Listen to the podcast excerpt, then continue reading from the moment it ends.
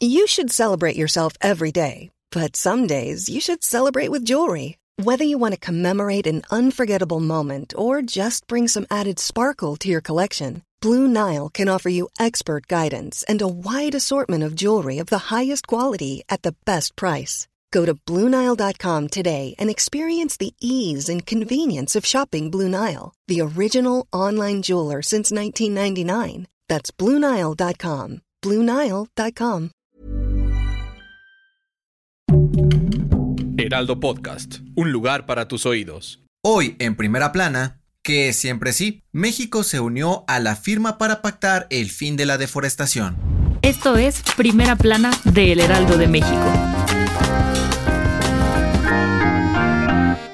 Este martes, en la edición 26 de la Conferencia de las Naciones Unidas sobre el Cambio Climático, el gobierno mexicano se sumó de último minuto a la firma del Acuerdo Global para detener y revertir la pérdida de bosques y la degradación de la tierra para el año 2030. Al inicio de la reunión, México no aparecía en la lista oficial de países que se unieron al acuerdo. Sin embargo, prácticamente al cierre de actividades, la Secretaría de Relaciones Exteriores informó a través de un comunicado que se sumó a los 105 países que habían firmado la declaratoria. El Acuerdo de las Naciones Unidas contra el Cambio Climático fue firmado en la ciudad de Glasgow, en Escocia tiene como objetivo luchar contra la deforestación, restaurar bosques y crear políticas que promuevan el desarrollo sostenible en todo el mundo para el 2030. La Secretaría de Relaciones Exteriores dio a conocer que todos los países aportarán más de 19 mil millones de dólares en fondos privados y públicos para financiar las acciones contra el cambio climático. Según datos de la organización Our World in Data, México ocupa el lugar número 11 de países con más bosques a nivel mundial, con casi 67 mil. Sin embargo, de acuerdo con la Comisión Nacional Forestal, se pierden cerca de 166 mil hectáreas de estos cada año, debido a la deforestación. De acuerdo con el secretario general de la ONU, hasta el momento, 124 países se sumaron a los compromisos establecidos, pero esperan que en los próximos días sean más los que se unan con información de Gerardo Suárez y Paris Salazar.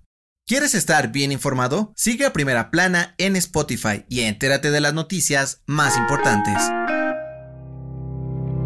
La Auditoría Superior de la Federación dio a conocer que detectaron algunas irregularidades en el Instituto para devolver al pueblo lo robado, el INDEP, durante la liquidación del fideicomiso público del Consejo de Promoción Turística de México. Cabe recordar que algunos fondos y fideicomisos fueron cancelados en 2020 por el gobierno de la 4T con la justificación de usar esos recursos para la atención de la pandemia. De acuerdo con los documentos presentados ante la Cámara de Diputados, se hallaron inconsistencias en documentos de inmuebles, falta de registros de transferencias bancarias, depósitos no reportados y la desaparición de 17 autos. Además, revelaron que la liquidación de los trabajadores no fue transparente, ya que no se reportaron ingresos ni gastos durante todo el proceso, por lo que podrían ser sancionados, con información de Elia Castillo e Iván Saldaña.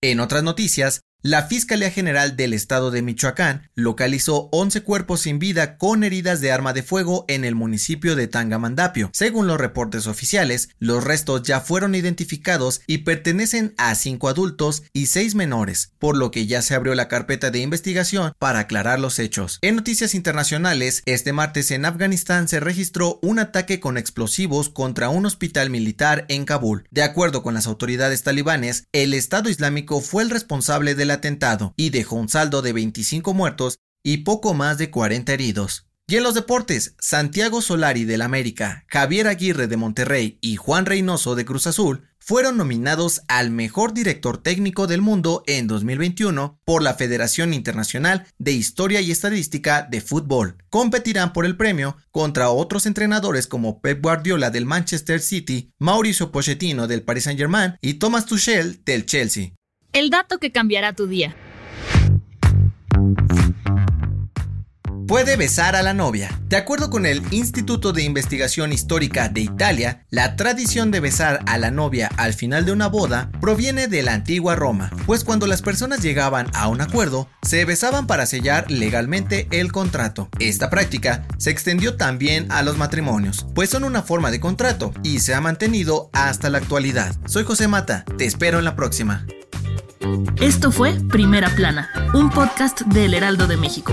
Encuentra nuestra Primera Plana en el periódico impreso, página web y ahora en podcast. Síguenos en Instagram y TikTok como El Heraldo Podcast y en Facebook, Twitter y YouTube como El Heraldo de México. Hasta mañana.